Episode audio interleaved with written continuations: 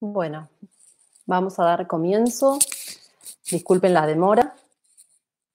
Buenas tardes a todos.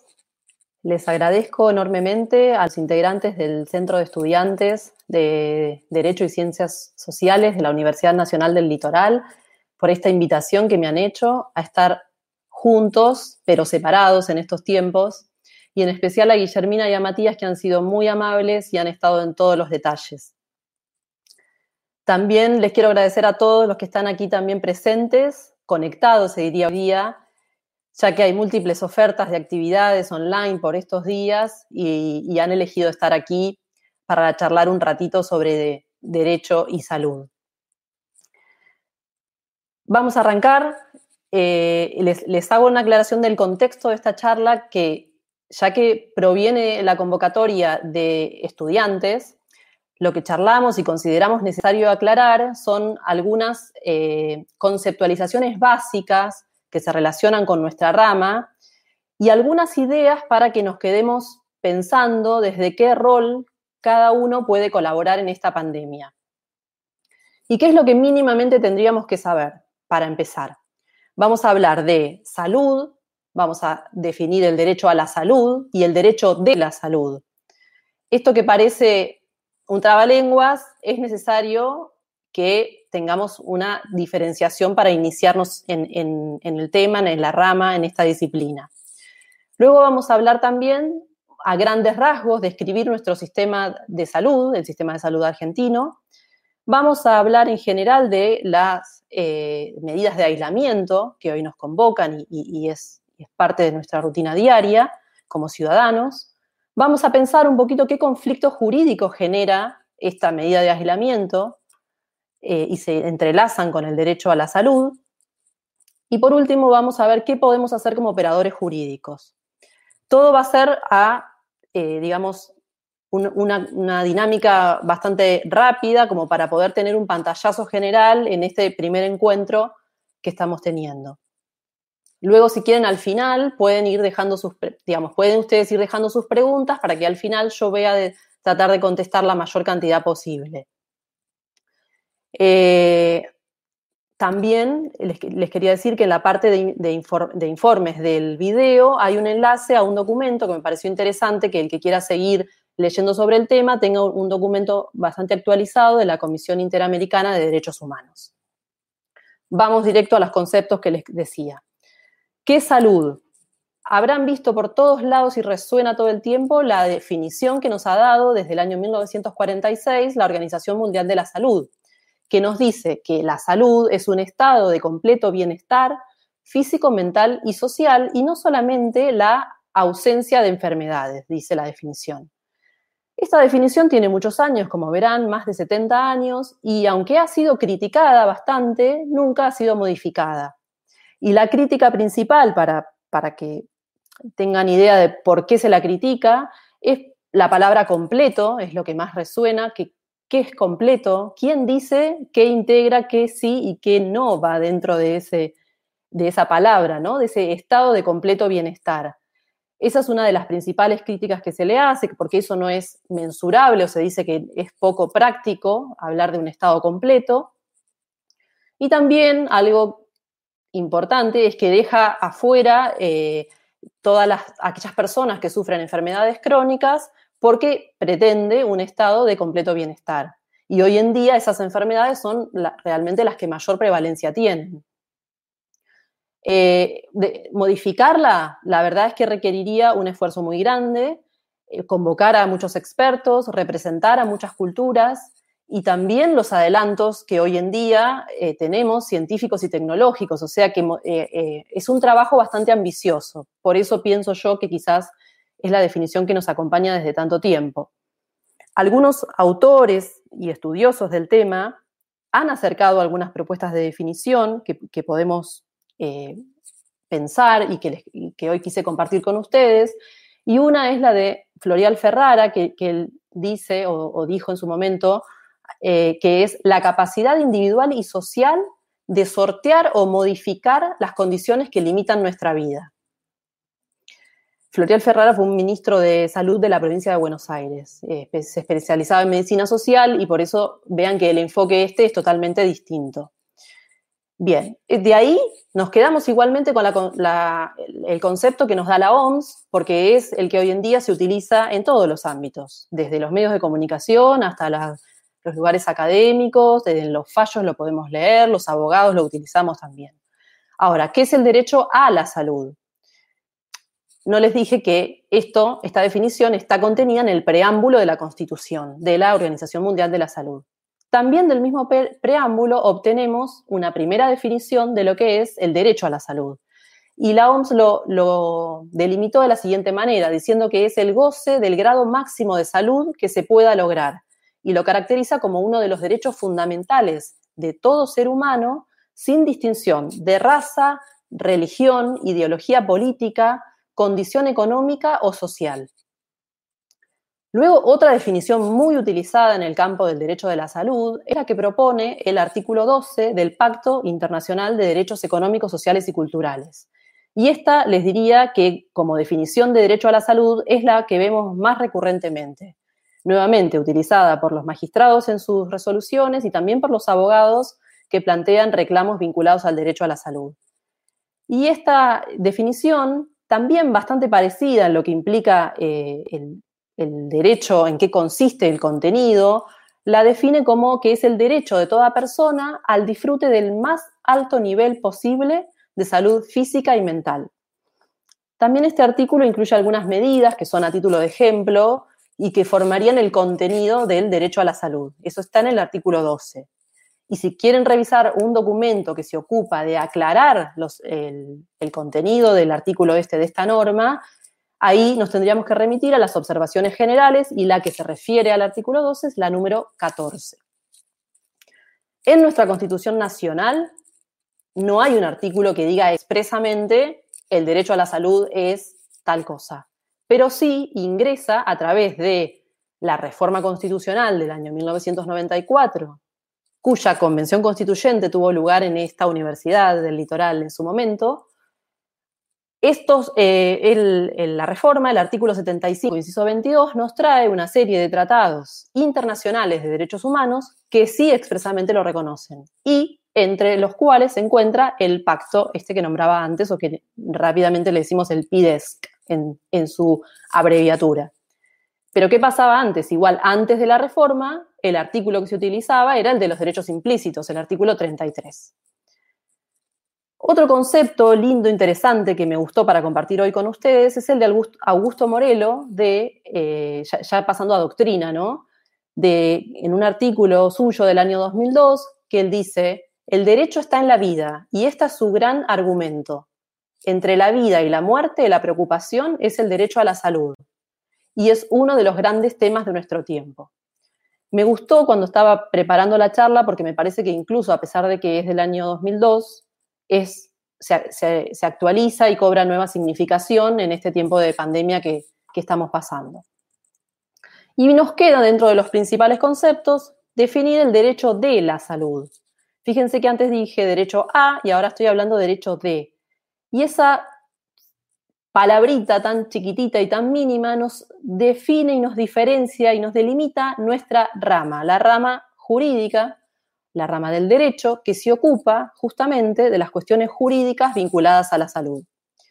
Y es el doctor Miguel Ángel Ciuro Caldani, que es también egresado de, esta casa, de la Universidad Nacional del Litoral, quien ha hecho su mayor aporte, su gran aporte, para eh, que esta rama eh, tenga su autonomía. Él cuando se refiere al derecho de la salud, para distinguirlo del derecho humano, del derecho subjetivo a la salud, dice que la rama se, refiere en términos más abarcativos y, que, y a su vez también hace la distinción de que derecho a la salud no sería lo correcto, sino que lo que debemos decir es derecho a los medios de salud o derecho a la atención de la salud, porque fíjense rápidamente, si uno piensa en derecho a la salud, es como que yo estoy exigiendo el derecho a estar sano. Y eso es un imposible. Yo no puedo ir a mi obra social y, digo, tengo derecho a la salud, entonces deme todo porque tengo que estar sano. Es como incorrecto desde, desde la semántica o desde, desde, las desde la construcción de, la frase derecho a la salud o derecho a la atención de la salud. El doctor Ciuro nos enseña que las cuestiones de salud enrarecen los problemas jurídicos, haciendo que, por ejemplo, y el ejemplo es muy gráfico y bien interesante, que la apertura o el cierre de un hospital o de un sanatorio no sean cuestiones administrativas o comerciales comunes. Con solo imaginarse el cierre, imagínense en su ciudad el cierre del hospital más cercano que ustedes tengan, el hospital de referencia, eso genera cuestiones que no son simplemente administrativas o simplemente comerciales. Eh, no vamos a hablar hoy de autonomía porque lleva un, tiempo más largo, pero sí me gustaría dejarles que dentro de la rama tiene principios propios y uno de ellos, eh, yo considero uno de, los más importantes, es la exigencia de proteger a las personas de cuya salud se trata directamente, es decir, a los pacientes, y también a quienes intervienen en las prestaciones de salud. Y en una, en una, eh, con un enfoque amplio, no solo el equipo de salud, sino también a los que están en investigación, eh, a los que están en docencia, a los que están en la parte administrativa. Es decir, que eh, estamos involucrando a todos los que se vinculan con las instituciones de salud. Las ramas nuevas, como es el derecho de la salud, o relativamente nuevas, porque ahora ya tienen un camino recorrido en tiempo, no vienen a negar a las ramas tradicionales, sino todo lo contrario, a enriquecerlas transversalmente. En esto no es algo que diga yo, sino que estoy siguiendo las enseñanzas del doctor Ciuro Caldani, que tan sabiamente nos trae siempre estos conceptos. Eh, rápidamente pensemos que desde, lo, desde la autonomía que él nos propone, hay autonomía legislativa en cuanto a la diversidad y la cantidad de normas que se dictan con relación al derecho a la salud. Hay una digamos, eh, posibilidad de autonomía en lo judicial si hubiera un fuero especializado, y este paréntesis es un poco el tema de mi tesis, en el cual estoy investigando, a ver si esto es, si es necesario, si es posible. Bueno, hay, autonomía académica y ahí podríamos nombrar el trabajo que hace y el gran trabajo que hace eh, el Observatorio de Salud de la UBA a cargo de la doctora Marisa Eisenberg. Bueno, como verán, estas son las autonomías que se, que se definen y se delinean para poder hablar y distinguir el derecho de la salud, que no es lo mismo que decir derecho a la salud. Bien, pasados estos tres conceptos iniciales, eh, lo que quiero hacer es eh, describir también muy rápidamente, porque eh, lleva también un tiempo hablar de cada cosita que yo voy a ir nombrando ahora, que es el sistema de salud argentino. ¿Y por qué hago este como paréntesis previo de decir lleva un tiempo, porque nuestro sistema es, por definición, lo primero que van a escuchar es complejo, es fragmentado. Y esa complejidad deriva de que, por ejemplo, para arrancar, está dividido en tres subsectores, que cuáles son?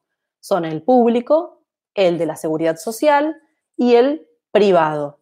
Cada uno tiene sus características propias y cada uno cubre a diferente población pero muchas veces se, eh, se superponen la población cubierta e incluso se superponen los recursos. Por eso esto, esta, esta descripción primera, que es la de que es complejo. Actualmente están controlados eh, los, sistemas por lo que es el, organismo, es la Superintendencia de Servicios de Salud. Eh, vamos a, hablar dos palabras de cada uno. El, subsistema público se divide en, a su vez, jurisdicciones que derivan de nuestro sistema federal de gobierno. Esto es jurisdicción nacional, provincial y municipal. Cada una con sus organismos. Ministerio de Salud de la Nación, Ministerio Provinciales y las Secretarías de Salud en cada ciudad. A su vez, si queremos ir y seguir ahí, podemos decir que cada provincia, a su vez, está dividida en regiones sanitarias ustedes fíjense que en jurisdicciones ya tendríamos muchísimo para empezar a decir y hablar y cómo se interrelacionan. Y de cada jurisdicción se derivan planes, programas, políticas. A su vez, hay lo que se llama niveles de atención, que no necesariamente coinciden con las jurisdicciones, porque muchas veces, fíjense que los niveles son el primer nivel, el segundo nivel y el tercer nivel. Entonces parecería que van enlazados con las jurisdicciones, pero esto no es así. ¿Por qué? ¿Qué, es el primer nivel? El primer nivel está constituido básicamente por lo que se llaman las salitas o los centros de atención primaria de la salud. En la ciudad autónoma de Buenos Aires se llaman CESACs. Eh, también por los médicos de cabecera, por ejemplo, los médicos de cabecera de PAMI, o los más nuevos y, recientemente creados, los UPA, que son las unidades de pronta atención. Este nivel no cuenta con camas de internación ni tampoco con servicios de emergencia y se fortalece sumamente con, con los principios de la atención primaria de la salud o de la APS. El segundo nivel está constituido por los hospitales generales de agudos. Estos sí tienen internación y servicios de emergencias. Por ejemplo, fíjense ahora el juego con las jurisdicciones. Estamos hablando del segundo nivel y la jurisdicción nacional tiene, por ejemplo, el Hospital Posadas. En mi provincia, en la provincia de Buenos Aires, de jurisdicción eh, provincial segundo nivel, tenemos el Hospital General de Agudos Doctor Alende. También hay eh, hospitales municipales y, ustedes me podrán nombrar y podrán estar en este momento pensando en ejemplos de esto, de cómo se cruza y se superpone jurisdicción con nivel. El tercer nivel se refiere a los hospitales monovalentes y lo que se denomina la alta complejidad. Acá, por nombrar uno que está cerquita de mi ciudad, que es Mar del Plata, el eh, Hospital Neurológico Domingo Taraborelli de Necochea es un hospital de tercer nivel. Bien, esto estábamos en el, subsector público, ahora nos vamos a ir al subsector de la seguridad social, y que son básicamente las que todos conocemos como obras sociales. Están reguladas por la ley 23660 y también el PAMI, o el Instituto Nacional de Servicios Sociales para Jubilados y Pensionados, integra este sector. Tiene su propia ley de creación que data del año 1971 y como ustedes sabrán se dedica a la atención de la población pasiva. Eh, bueno, no les dije que el subsector público se financia con las rentas generales y los impuestos. El subsector de la seguridad social se financia con los aportes de la población que tiene empleo en relación de dependencia y con los monotributistas. Ejemplos, para que ustedes vayan rápido pensando en este sector, son las obras sociales de mi provincia sería el IOMA, la, obra social de la provincia, y en Santa Fe es el IAPOS, por ejemplo. Ahora nos queda el último sector, el subsistema privado, y está constituido por las conocidas empresas de medicina prepaga, que desde hace unos años tienen su ley que las regula, antes no había una ley específica, esa ley es la 26682, y allí se regulan un montón de, obligaciones y de, normativa vinculada que hace ingresar también eh, no solamente a las tradicionales empresas de medicina prepaga, sino que también hay fundaciones, hay mutuales, hay asociaciones civiles, que por una eh, modificación que se hizo con posterioridad a la ley, ingresaron también este tipo de, de, formas societarias. Ejemplos rápidos, Swiss Medical, Medife, por decir así, cualquiera, ejemplo de mutual que entra dentro del paraguas de, empresas de medicina prepaga es Federada Salud. Bueno, esto como para que ustedes visualicen con rapidez de qué estamos hablando. este sector se financia con pagos voluntarios que realizan los afiliados que también se asocian en forma voluntaria, es decir, que la adhesión aquí es voluntaria. Dentro de lo que es sistema de salud argentino, lo que quiero también dejar hoy es que este, este sistema se compone por una diversidad de actores. Actores no los de cine ni los de teatro, pero sí de, eh, de protagonistas, esa sería la palabra. Y son muy diversos. Yo ahora voy a hacer nombrar algunos que hice como una, una pequeña lista, pero ustedes podrán agregar seguramente muchos más, porque le he dado un enfoque bastante amplio. O sea, o sea, uno pensaría rápido, ¿quién es un actor posible de un sistema de salud? El médico, sí. El director de un hospital, también. Las obras sociales, sí. Pero empecemos desde afuera. La Organización Mundial de la Salud es un actor importante, es el organismo rector a nivel internacional de las políticas sanitarias, mucho más en un contexto como el que actualmente estamos viviendo con relación a la pandemia. El Ministerio de Salud ya nombramos, la Superintendencia ya la nombramos. Traigo al Ministerio de Educación también. ¿Por qué? Porque el Ministerio es quien aprueba los programas de estudio de los futuros profesionales de la salud. Entonces es un actor muy importante. El Ministerio de Desarrollo Social, en punto a, que también se ocupa de algo que es un tema bien interesante para charlar, que son los, de, los factores determinantes de la salud, por eso traigo también al Ministerio de Desarrollo Social, el Poder Judicial. El Poder Judicial, hoy en día, con otro gran tema de nuestra rama, que es la judicialización y la desjudicialización de la salud, es un actor importantísimo, porque ahí hay toda una investigación por hacer de lo que genera la gran cantidad de amparos que hay en salud. El poder legislativo, el poder legislativo con la cantidad de normas que se dictan. Miren, hoy día, si uno va a buscar las normas relacionadas con el DNU, el decreto de necesidad de urgencia vinculado a la pandemia, las normas que a diario se dictan y que con los colegas nos pasamos leyendo día por día y no termina el día y sale una nueva, vinculadas al decreto hay más de 300. Y vamos un mes. Un en un mes sería, hay 300 normas vinculadas a la pandemia. Más allá de todas las normas que hay por patología o por grupo de pacientes que se dictan constantemente y que ya se ha tornado como una, una constante en nuestro país. Bueno, sigamos con actores. Otros, los servicios y los prestadores de salud, ya sea públicos o privados. Y acá entran todos, clínicas, instituciones de diagnóstico, instituciones de tratamiento, eh, consultorios particulares, eh, las obras sociales, eso, eh, los financiadores, las obras sociales, las empresas de medicina prepaga, las mutuales, las cooperativas, son los que se denominan financiadores de la salud, otro actor importantísimo las unidades que nombramos antes de atención primaria de la salud, todo el equipo de salud con toda la diversidad y la, cantidad de disciplinas de eh, profesionales de la salud y otros trabajadores que se vinculan, los pacientes y sus familiares, por supuesto. El paciente eh, que luego se une a una organización de paciente y ahí tenemos otro actor, las organizaciones de la sociedad civil las universidades, con el trabajo que hacen de formación, tanto en el grado como en el posgrado.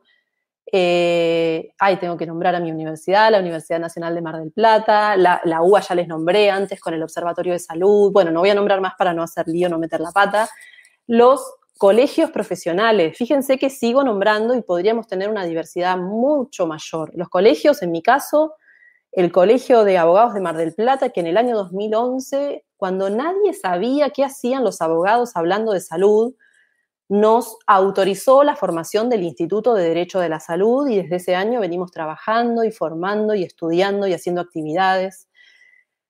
Por último, y ya, porque si no podríamos seguir nombrando claramente muchos más actores, eh, nombro o me gustaría nombrar a los grupos vulnerables. Esto es la población que a través de un artículo también constitucional, el, inciso 23 del, del, artículo 75, incluye como grupos de especial protección a los niños, a las mujeres, a las personas con discapacidad y a los ancianos.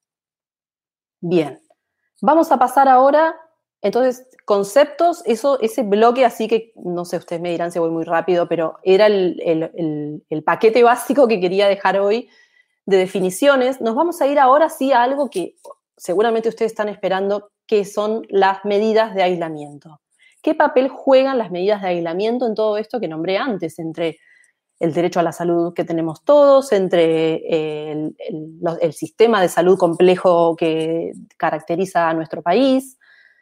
Bueno, Frente a estados de emergencia, es cierto que los países pueden adoptar restricciones temporales a los derechos humanos y en este caso específico que nos vinculan al derecho a la salud y a otros derechos que se interrelacionan, porque una característica de la cual goza el derecho a la salud es que es interdependiente, o sea, todos los derechos humanos son interdependientes y por supuesto así también lo es el derecho a la salud que se relaciona. Lo que ustedes seguramente van a pensar es, claro, en este momento, por proteger el derecho a la salud se está restringiendo, limitando, suspendiendo algunos otros derechos, como por ejemplo el derecho a circular, o el derecho a trabajar, o el derecho a la educación de los niños. Más allá de eso, los estados, si bien pueden restringir, lo que tienen que hacerlo es con un enfoque de derechos humanos. Y esas restricciones, si quieren, para esto pueden ver los principios de Siracusa y también los de Limburgo, que, se refieren justamente a este tema de las restricciones, eh, para eso tienen que, digamos, esa restricción estar guiada por eh, los principios de pro persona, de proporcionalidad, es decir, tiene que ser proporcional a la gravedad de la pandemia en este caso, y tienen que ser por un tiempo limitado, no pueden ser en forma indefinida, ese es el requisito o el principio de temporalidad, y siempre, siempre, siempre en cumplimiento de objetivos de salud pública y de protección integral de los individuos. Y acá el otro día yo decía que, ¿cómo juegan las medidas de aislamiento? Bueno, mi primera impresión es que nos convocan a todos. El otro día, esto que, les decía y que, ahora me viene nuevamente es que es como cuando convocan a los jugadores a un partido de fútbol. Así, en este caso, en este partido, jugamos todos de titulares. No sé, los futboleros me dirán si la comparación es buena, pero realmente me parece y siento esa cosa de que todos tenemos que salir a la cancha y todos tenemos algo por hacer y un rol por cumplir. Siempre me gusta resaltar el trabajo en equipo y hoy más que nunca digo que el trabajo es en equipo, que es entre todos y entre todos incluye al Estado junto a las personas que componen la sociedad toda. Dentro de todo es un trabajo, podríamos decir, bastante sencillo en el sentido de que es esto de quédate en casa, pero eso también eh, me lleva a pensar en las situaciones de, la población más vulnerable que tienen que cumplir un quédate en casa sin tener, por ejemplo, una vivienda digna. O las personas con discapacidad cuyas barreras sociales hoy se han intensificado, o las víctimas de violencia de género que tienen que convivir con su agresor, o quienes sufren por la falta de ingresos diarios, cuando el ingreso del que dependían era el del día a día. Lo más profundo y que nos interpela hoy día es que desde que la OMS declaró la pandemia el 11 de marzo o desde que nuestro presidente dictó el DNU el 19 de marzo, todos, ustedes, nosotros, el vecino, todos podemos salvar la vida de muchas otras personas. Esto es algo que parece muy, o parece un concepto que es poco jurídico, pero yo creo que se incluye en la dimensión sociológica del derecho y es nuestra conducta.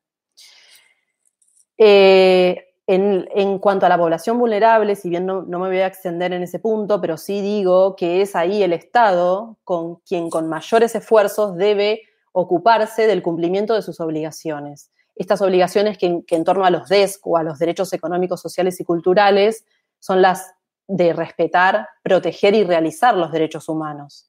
De hecho, el mismo DNU, si ustedes se fijan en el artículo 1, lo reconoce, habla de la obligación inalienable del Estado en cuanto a la salud pública.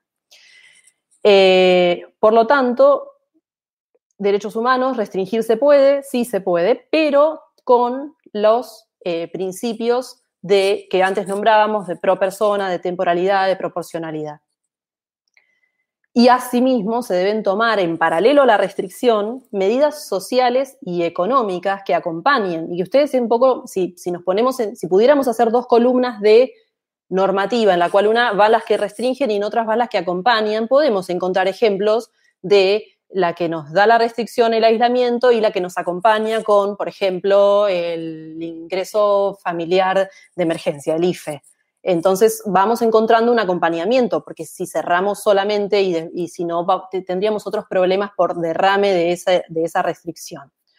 Bien, vamos a ir rápidamente a ver, a pensar qué conflictos se generan en un sistema como el sistema de salud argentino, que reconoce el derecho a la salud en su constitución y a través de los tratados que antes nombrábamos, y, porque la Argentina también forma parte del sistema de Naciones Unidas, por lo tanto forma parte de la OMS desde el año 48, ¿qué conflictos podríamos mencionar rápidamente? Les cuento que empecé a hacer una lista y ya iba como más de 15 y en realidad dije, no, vamos a hacer como los cinco mejores o el top five, no, no sé si son los cinco mejores, pero los cinco que hoy, porque más resuenan o porque más problemas generan, van a quedar un montón para seguir pensando, eh, pero miren, el número uno que elegí es el conflicto de salud de la población versus o en contra de salud de la economía. Bueno, algo antes ya les anticipé.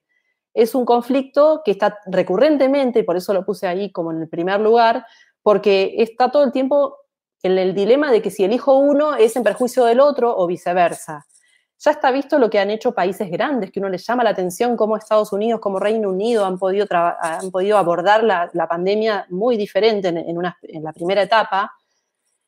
Está visto que no está bueno elegir entre uno y otro, sino como les decía antes, yo creo que si bien la prioridad es la salud pública en la medida de restricción, en la medida de aislamiento, va a tener que siempre ser acompañada por preservar las fuentes de trabajo, por respetar los derechos laborales, y sobre todo atravesado por respetar la dignidad humana, que esto creo que es, en términos bioéticos, lo que más nos puede guiar en todo esto.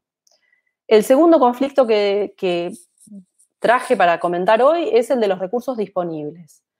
Eh, podríamos decir que esto es algo que ya desde antes de la pandemia está tratado y explicado en documentos de, de derechos humanos. Los estados tienen que, o sea, no tener recursos no justifica actos de discriminación de cualquier índole los estados tienen que disponer hasta el máximo de sus recursos, es decir, que tienen que hacer los mayores esfuerzos. ¿Y qué pasa si no tienen? Si no tienen plata, porque uno diría, bueno, hago hasta el máximo, pero hasta acá tengo.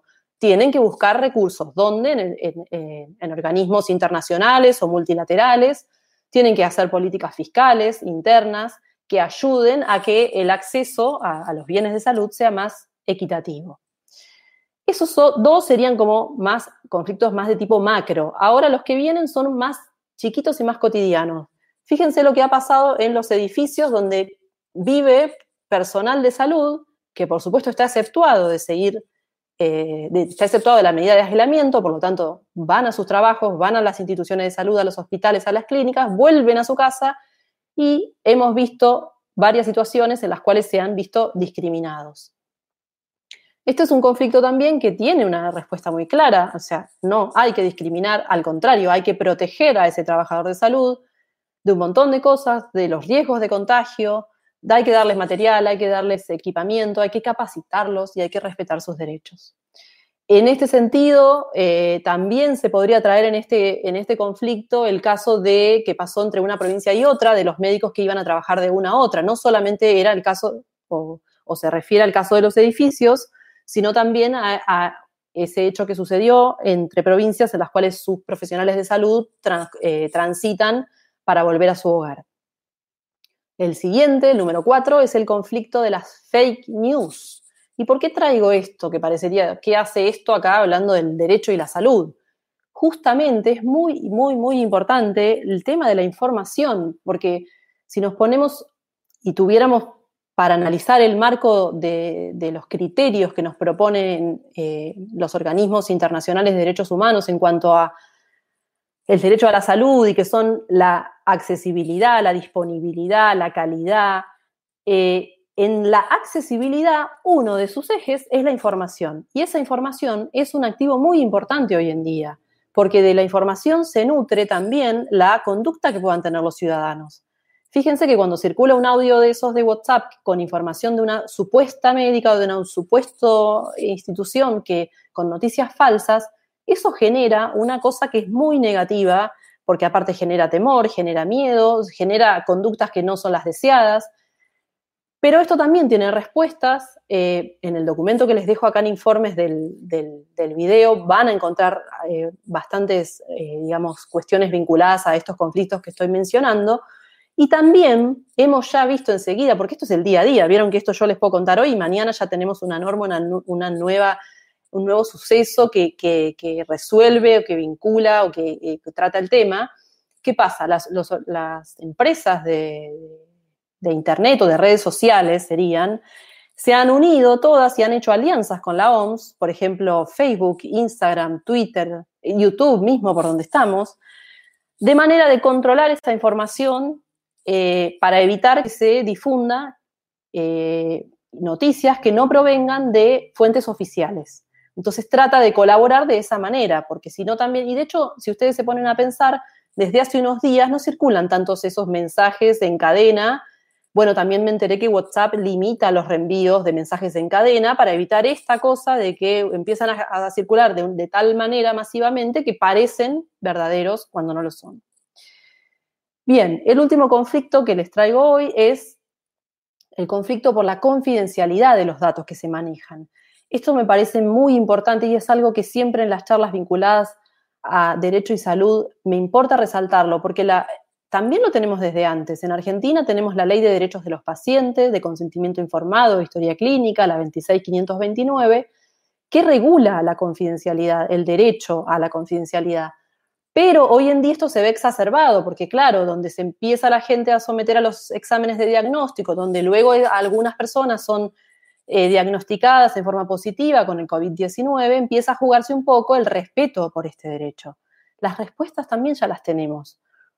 Forma parte de nuestro rol como operadores jurídicos o como ciudadanos el respeto de ese consentimiento al, al, recabar la información y al intentar compartirla, pero compartirla con una limitación que sea solo con el fin de combatir, eh, combatir la pandemia. Y por supuesto no con fines comerciales o cualquier otro fin que no tenga, digamos, nada que ver. Y siempre primero el consentimiento informado. En este caso, traigo como un ejemplo de los medios de comunicación, habrán visto que también una provincia intentaba ponerle a la a las casas fajas donde hubiera personas cumpliendo cuarentena, para indicar que en esa casa, bueno, no se podía salir y que todos, entre comillas, vieran si eh, ese, ese grupo familiar o esa persona salía. Bueno, igualmente esto lo traigo eh, como dato de color, pero en realidad fue desmentido la semana pasada en un programa radial, cosa que no va a suceder, porque, a ver, como, como, como, resumen de todos estos conflictos que fui mencionando, yo creo que todos los gobernantes o todos los funcionarios que hoy en día tienen este rol y esta responsabilidad tan grande de, llevar adelante las acciones para combatir la pandemia, no tienen mala intención, realmente no la tienen, simplemente porque no creo que a ningún funcionario le guste, digamos, luego de decir que no pudo hacer o que no pudo lograr o que no hizo sus medidas las más efectivas, las más atinadas, simplemente que en esa buena voluntad se cometen errores también estarán pensando, y no me quiero seguir sumando conflictos, de los adultos mayores de 70 años con el pedido de supuesto permiso para poder circular, que también generó, este ya es un tema muy de hoy, de, que comenzó hoy en la Ciudad Autónoma de Buenos Aires, pero bueno, como verán, yo pienso que la intención es buena, simplemente que las formas, quizás en la dinámica que tiene esta pandemia, lleva a cometer errores. Para ir terminando, eh, y el, último punto que les había propuesto es pensar qué podemos hacer como operadores jurídicos eh, desde nuestro rol, ya sea como estudiantes, ya sea como abogados, ya sea en el, en el rol que nos encontremos e incluso también pienso en los ciudadanos. Y acá vuelvo a traer a colación al maestro Ciuro Caldani. Él dijo en un artículo muy reciente que la pandemia es de algún modo una ruptura de la lógica, una revolución en la salud que se aproxima a cierta revolución jurídica. Luego él aclara también en su artículo que, no tanto revolución, sino sería mejor irrupción la palabra. Y yo pienso que la revolución no solo es en lo normativo, sino también en lo sociológico por el cambio repentino de conducta que tuvimos que tomar los ciudadanos no podemos, eh, tenemos el distanciamiento social, el, no podemos saludar con un beso, no podemos tomar mate, y en lo axiológico, que es todo el sistema de valores que culmina en la justicia. Eso lo, lo enlazo, para decirlo de alguna manera, con que hoy en día no conocemos cuál es la mejor estrategia o cuál es la medida ideal para volver a la vida normal. Nadie tiene hoy la receta mágica. O sea, volver a la vida normal me refiero sin que haya un rebrote, porque podemos decir, bueno, listo, no hay más casos, abrimos la economía nuevamente, todos vuelven a su actividad normal, pero esto tenemos que tener en cuenta que no haya un rebrote. Entonces, a eso me refiero, no hay una solución mágica por estos días.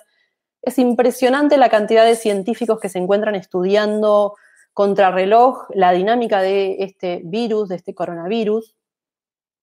Y todo esto entonces hace que yo considero que es un tiempo caracterizado por desafíos. Y tenemos a nuestro cargo la construcción de una respuesta, o de múltiples respuestas, mejor dicho, entre todos, dialogando entre, sea donde estemos, por eso digo desde un rol de ciudadano, de operadores jurídicos, de estudiantes, en el, en el lugar, en la institución que nos convoque, dialogando desde todas las perspectivas, incluso en forma interdisciplinaria como humilde sugerencia, pienso que en este momento de desafíos lo mejor es estudiar, capacitarse, informarse de fuentes oficiales, como antes decía, y estar preparado para adaptarse a los cambios. Porque es una frase común decir que de toda crisis surgen oportunidades. Y yo creo que es así, que tenemos que, por más que tiene un montón de cosas negativas, que a veces nos afligen, que hay días mejores o días peores, en esta crisis veamos o tratemos de ver el lado positivo, pensemos en aprender, pensemos en crear, pensemos en renovarnos y creo que en eso tenemos que estar bien atentos porque se vienen cambios muy repentinos y sobre todo de modernización. Si, si, me pongo a pensar en los abogados, vamos enseguida, ya están saliendo las acordadas de las respectivas cortes para que nuestros expedientes sean totalmente electrónicos. Entonces, con una mirada desde ese lugar, creo que podemos hacer y podemos hacer mucho. Y como consejo universal que no es de hoy, sino que nos han dicho siempre nuestras madres o nuestras abuelas, lavarse las manos. Es algo tan simple, tan sencillo, pero que hoy es algo que nos lleva a cuidarnos entre todos. Bueno, a ver, eh, estoy en el tiempo justo, así que ahora voy a pasar a mirar algunas preguntitas, qué es lo que ustedes han ido dejando, a ver si tienen alguna consulta, me van diciendo, no sé si hablando muy rápido, eh, si, se pudo comprender, porque la verdad es que es mucha información eh, y que había que compactar como para tomar un primer contacto con la rama. Eh, espero que les haya sido de utilidad. No veo que tengan